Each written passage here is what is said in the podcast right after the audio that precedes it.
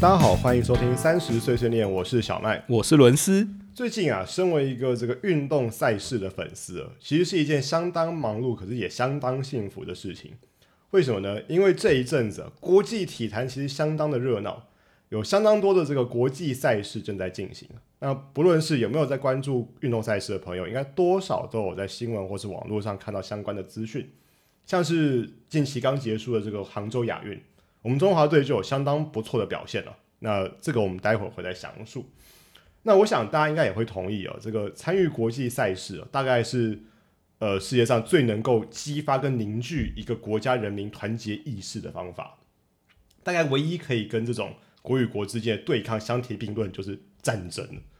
但是跟真的打仗比起来，这个举办运动赛事当然还是正面而且温和许多啦。身边会突然多了很多诶，一日围棋迷啊，一日球迷啊 等等。对，而且至少运动赛事不会造成伤亡，而且运动场上的较劲，它基本上还是建立在这个公平与友谊的前提之下。我想这个对比到最近的这个发生的以色列跟哈马斯的军事冲突，就是个蛮鲜明的一个比较。那呃，国际赛事这种大型舞台，其实也非常容易成就所谓的国家英雄。那想象一下，当一个运动员他承载了这个整个国家的希望，最后他真的成功拿下奖牌，这真的是会瞬间这个成为家喻户晓的人物啊！正所谓十年苦练无人问，一举夺牌天下知。但同时之间呢，只要你很不幸的在这样的大舞台下表现不如预期，也很可能遭招致这个全国国人的谩骂。尤其是现在这个网络时代，各路乡民、键盘教练或者网络段子手，也当然不会错过这种能够大酸特酸的时刻了。这个事情哦，不光在台湾，其实全世界各个国家都有类似的现象。其实我觉得这些运运动员都要承重很大的压力，因为大家都可能都很期待他们的表现，然后很多人就。变成用上帝的视角去看他们的表现，这样子。对，其实是很不容易的一件事情啊！你本身比赛压力就已经很大，你还要可能要承担一些舆论的压力。对，这四年他可能这四年的准备，而且特别又是运动员，他的生涯是比较短的，是去准备一个很重要的赛事。是，可是我觉得这某些时候也是现在这个顶尖的运动员必须要承担的东西。没错，对。那比方这个近期这个举办篮球赛事来说好了，那虽然这几个月是这个 NBA 的休赛期。但是今年的八月底到九月有举办了这个世界杯的篮球赛，那这同样也是吸引了相当多篮球迷的关注。那与 NBA 不同的是哦，NBA 是当今全世界最高等级的这个职业篮球赛事，但世界杯它是以国家为单位的对抗。那我想，即使像伦斯没有在固定在看篮球比赛，应该也知道，美国当然就是全世界篮球最强的国家嘛。那讲的夸张一点，美国它组个三队，可能可以包干包含包的南瓜世界前三名的，是没错，等级不一样了。毕竟 NBA 有那么多明星的篮球选手，对，而且 NBA 的这个美国球员当然占比还是最高的，然后随便凑一队应该应该很容易轻松获胜。但是伦斯，你知道今年二零二三年的世界杯篮球赛，你知道美国得第几名吗？完全没有概念，至少应该也是一二名吧。这一届美国只得第四名，他连冠军赛都没有打到。那这届赛事反而是德国队得冠军了。各位听众朋友，这不是足球比赛，这是篮球比赛，德国队得冠军了。那塞尔维亚得了第二名。呃，美国跟加拿大本来预期是冠亚军的这个两国，最后他们也确实碰到面，可是在季军战碰到面，只能竞争第三名。就美国还输给加拿大，那甚至连这个美洲第一都没有，都都没有拿到。这就最后得到第四名，是相当相当难堪的一个成绩啊！以美国来说。那这样的赛事结果，当然是让篮球迷，尤其是美国的篮球迷，这个一阵哗然了。要知道啊，这个虽然美国这次并没有组最强的阵容来参加世界杯，也就是说，伦斯叫得出名字的这些球员大概都没有参赛，都没有参加。但是美国篮球世界它就是放在那边嘛，那就算没有征召这个超级巨星级别的球员参赛，他实力也不应该只有第四名而已啊。要知道这个 NBA 啊，美国的职业篮球联赛的的冠军球队，它不是叫做 NBA 冠军而已，它叫做 World Champions 世界冠军啊。也就是说，在美国职业篮球联赛称霸，等同于世界第一啊。你看，美国是完全在篮球领域没有把其他国家放在眼里的，很狂啊。甚至啊，这件事情的连这个美国自己自家的这个田径短跑选手 Noah Lyles 都开炮了。就是在美国这个很不幸的得到第四名之后，他说呢 NBA 球队其实没资格自称世界冠军呢、这只是 World Champions of the United States，就是在美国国内的世界冠军而已啊。对啊，要当世界冠军的条件就是打败世世界上其他所有国家嘛，对不对？这就很很直观的一个一个一个道理。只要你没有办法把其他别国打趴的话，那凭什么自称世界冠军呢？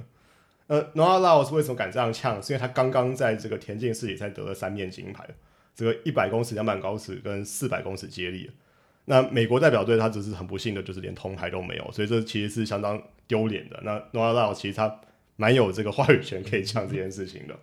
不过，这个以过往这个美国篮球队的习惯啊，每次他们在国际赛事这个不幸的滑铁卢之后，他们好像就会突然爆气，然后隔年或者隔几年组个超级大团、超级多球星的梦幻阵容了。因为面子挂不住啊，而且球迷一定会说啊，觉得 NBA 在搞什么？对，而且这样的球队都会叫这个救赎之队 （Redemption Team） 啊。我觉得现在选定伦斯叫出来的几个几个球星，像 Stephen Curry、这个 LeBron James 都已经都有出来讲话，都已经出来讲话说，嗯，要要要要请缨这个 出赛主主动出战，对，要在明年的这个巴黎奥运这个讨回颜面呢，所以或许明年这个美国队阵容是大家可以期待的。但是确实啦，这个假如真的在乎是世界杯这种赛事的话，你就组个强一点的阵容嘛。因为现在也很多人在讲说啊，美国队他就没有出真本事啊，没有出真实力啊，就是组一个手手的 team 嘛。可问题是你不能说你组的队阵容太弱，然后最后输了后输了，。这听起来像借口。对啊，才说我们实力没那么差，是没有组出最好的阵容，这说服力就比较低了一点嘛。你在乎你就组最强队来得冠军嘛，把所有人打趴，然后大家大家就心服口服嘛。对，那同样是今年的世界杯篮球赛哦，不只是美国，亚洲这边的战局同样精彩，也同样爆出了相当多的冷门呢。其中最大的冷门之一啊，大概就是这个中国以二十一分之差惨败给了菲律宾。那虽然说中国篮球在国际赛的表现一直都普普，但是在亚洲啊，其实中国篮球实力还是相当具有统治能力的。毕竟这个顶尖的这个竞技运动赛事哦，有一个东西叫人口基数啊。那人口基数在那，十四亿人凑个十二个篮球员的球队，应该不会太难，实力应该还是蛮可观的。而且市场大，我记得不少那种二线的，或他本来是一线的，可能 NBA，他后来老了都跑去中国打 职业队。哦，对对对对对对，呃林书豪来台湾之前，其实也在中国待了一阵，好像是中钢什么的，对。对，那甚至这个不只是这个人口基数的问题了。中国队今年这个代表队十二个球员里面，还有一个根本不是中国人啊，他是规划的，他叫 Kyle Anderson，他其实根本就是个美国人，在纽约出生的。后来他在 NBA 有些成绩，就被大陆规划成中国籍，还取了一个中文名字叫李凯尔。那今年其实亚洲球队哦，亚洲国家很多这种规划球员啊，日本、韩国、台湾都有。但是中国那么大的人口基数要规划球员，这件事情已经有一点丢脸了。重点是结果还是打不好啊。那这个输给菲律宾的这场比赛哦，是中国队队史在世界级的比赛，所以世界级比赛就是世界杯跟奥运这个 level 的比赛，首次输给亚洲的球队。这个有大陆网友堪称是这个中国篮球史上最大的惨案。最后整个世界杯篮球赛，中国只得了三呃，这是拿下第二十九名。这是他们队史最差的成绩，也无缘拿到这个亚洲代表权来晋级二零二四年的巴黎奥运。这反而让日本队拿到了参加奥运的资格。那这当然当然让这个广大的中国球迷也非常的不能接受。那就我自己在大陆生活的经验呢、大陆人其实对于这个运动赛事，尤其是国家队的关注度，其实是比台湾热络很多的。所以我记得中国也投了很多的钱在这上面。对，很多的钱，很多的关注在在运动赛事里头。那某些程度，这个中共的政权，他其实至今还是想用这个运动赛事的表现呢，来打破这个东亚病夫的这个刻板印象。我觉得这一点他们的使命感还是蛮强的。那另外一个原因是什么呢？关注度那么高的原因，是因为中国的体育代表队是极少数中国人可以公开批评跟检讨的中国叉叉。比方说，你不太可能公开在大陆的这个微博上面公开批评说什么中国的什么人大会议啊，对，这都这当然当然都不行，当然都不行。可是检讨中国队的表现是 OK 的，这个是 OK 的。所以啊，尤其是像篮球啊、足球啊这种本来就很多人关注的运动赛事啊，这个一旦国家队的表现不如预期了，微博上面就会出现大量海量的酸民，或者用他们的话叫做段子手，他们会写各种嘲讽的文章。所以某些程度，这个国家队呢，也的期待的这个宣泄社会情绪的功能了。那偏偏呢，偏偏这几年这个中国的篮球跟足球国家队表现还真的都不是很好，所以也提供了很多的素材、很多的材料给这些网络段子手来发挥。那我之前看了几则，老实说，有些还真的还蛮有才的啊。比方呢，呃，这次这个中国篮球队输球之后呢。就有网友说呢，中国男篮呢是世界第一个准备二零二八年奥运的球队。那还有人说，看惯 NBA 的人呢，会以为中国男篮打的是不同的运动。那更有人酸说，中国男篮这像极了中国男足现在的样子，足球队一尸两命，真的是句话两。足球真的也是蛮衰的，这样也可以中枪，明明跟他没有关系的。不过在中国，这个足球的关注人口更多了。那中国足球这几年真的战绩也是蛮糟糕的了。那中国这个作为全世界第一个踢足球的国家，都在《水浒传》里头，只要大家有印象的话，这个首席反派高俅啊，本人就是这个踢足球的高手。那自然而然，这个在中国关注这运动人多，酸足球国家队段子就更多了。比方说，看到一个经典的是说，这个问问题啊，提出问题：足球是什么？回答说。足球是一种由英国人发明，经过场上两队中二十二个人激烈拼抢、苦战九十分钟后，最后中国队输球的运动，很酸呐。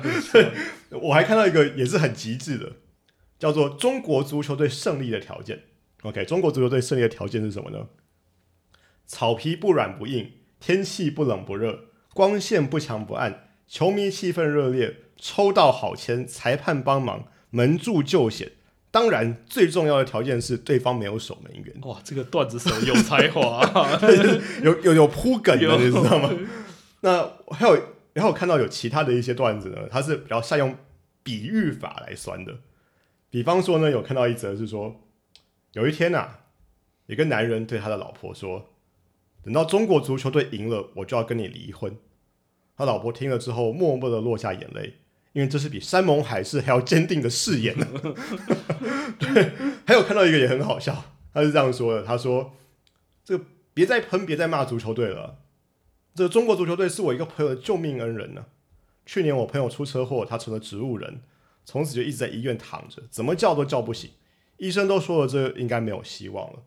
直到上个月，护士有一天打开了电视，刚好是中国足球队的比赛。”我朋友硬是起来把电视关了，看不下，看不下去，哇塞，呃，真的是真的蛮有创意的啦。在某些程度也表现，就中国民众对国家队表现的看重程程度，还有有一点点就是恨铁不成钢的这个味道啊。那中国本身呢，当然最近也主办了另外一个国际赛事，就是在我们这一集一开始提到这个杭州亚运。伦森，你有去过杭州吗？有，我记得那边的园林很多，然后风景蛮漂亮的。哦，对啊，我觉得杭州是个蛮人文荟萃的一个城市啊，毕竟它一度是这个南宋的首都嘛。那大文豪这个白居易跟苏东坡都在这里当过市长。那除此之外，杭州的西湖，更是很多文学作品的这个发生场景，比方说这个《白蛇传》啊，这个《梁山伯与祝英台》啊等等，甚至这个雷峰塔还在这个《白蛇传》里头扮演了一个很关键的角色，还有灵隐寺等等，也在很多的文学作品里头都有出现过。那近年哦，这个由于这个阿里巴巴的创办人马云他是杭州人，那阿里巴巴的总部就放在杭州，所以这个近年杭州也成为这个中国网络产业发展的一个重心所在啦。那我我其实觉得中国选择让杭州来主办这次的亚运会，其实还蛮有趣的，你知道吗？因为杭州它虽然确实本身条件不错，那毕竟不是像这个北上广深这样是。大陆官方定义的所谓的一线城市，要知道这个中国因为是计划经济的关系，它其实对这个所谓的一线、二线、三线城市的定义跟规划，还有它指派的任务是非常明确而且非常不同的。所以可以看到，这个北京啊，北京主办过夏季奥运，也主办过冬季奥运上海主办过世博会，那杭州主办亚运，我觉得某些程度是个象征啊，象征这个中国的新兴二线城市啊。它其实已经足以举办亚洲最高级别的赛事了，对，因为呃，中国前一次主办亚运的城市是广州，就还是一线城市。哦，还是一线城市，但是这次是二线，新兴二线。对，没错。所以我觉得这个要传达的这个意涵呢，跟野心其实是相当明确的。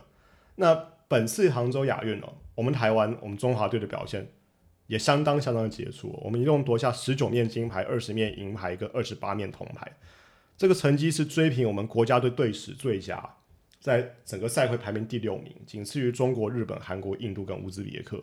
那以我们的人口基数来说，我觉得可以创造这个成绩是非常非常常厉害的事情的，。而且很困难。对，那我们这次夺金的项目有空手道、柔道、拳击、围棋、滑轮溜冰、网球、轻艇激流、轻艇激素、竞呃七体技术、桥牌、竞技体操，呃竞技体操是鞍马项目，跟篮球的男子三对三的部分。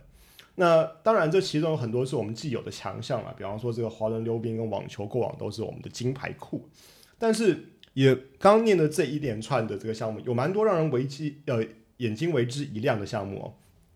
比方说这个围棋啊，呃，我们的这个许浩宏选手嗯得到了金牌，男子个人的金牌，而且他是连续击败世界第一、第二、第三的棋手而获得这面金牌的，这个含金量非常非常的高啊。那不只是台湾网友为他叫好，甚至中国网友都在微博上称呼他叫许仙呢。所以要知道啊，这个杭州可是许仙的地方哇，这个真会比喻啊！那不瞒各位说啊，小弟我其实对下棋是有点研究的。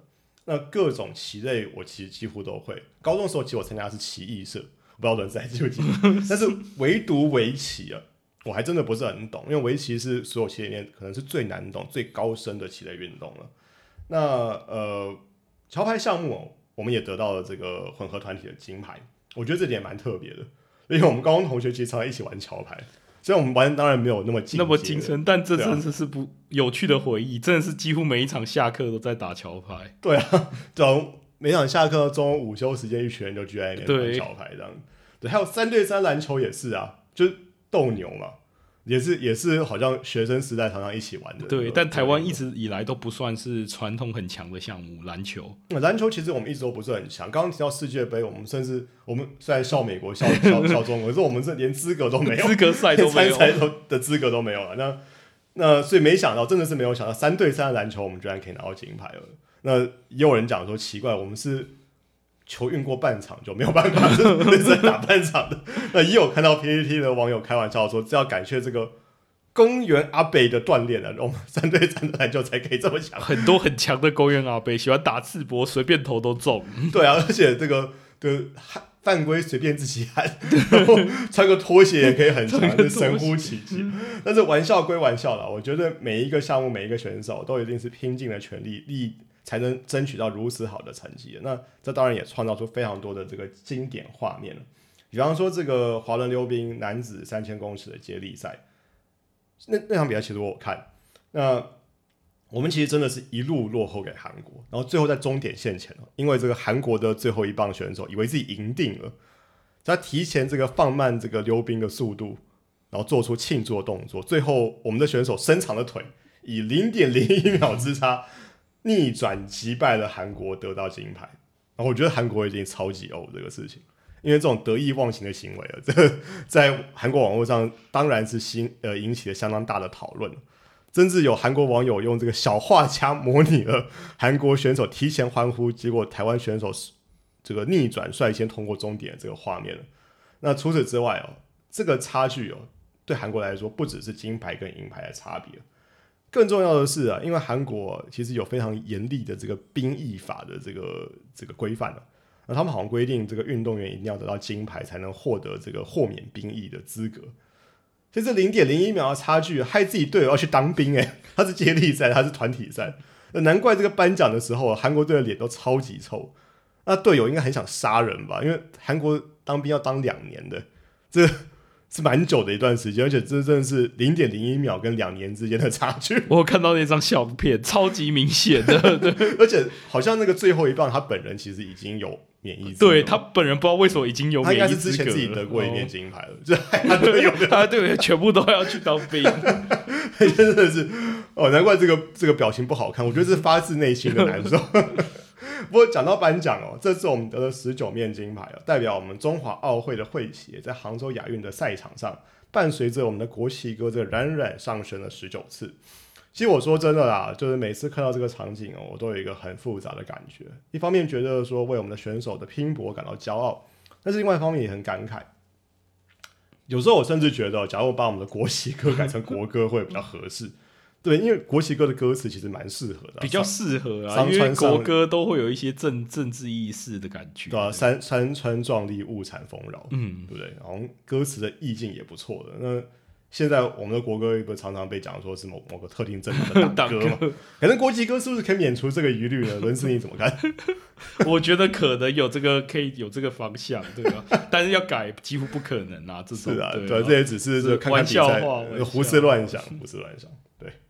好啦，那我想哦，那不管各位听众朋友，你跟我一样是比较常在关注运动比赛的人，还是你跟伦斯一样平常比较没有这个习惯，短期国际赛，我觉得或多或少都能抓住你的一些目光啦。那每个人都有每个人关心或参与这些赛事的方法，那不管是实际收看比赛，或是看新闻，无意间 follow 到，或甚至在网络上当酸民。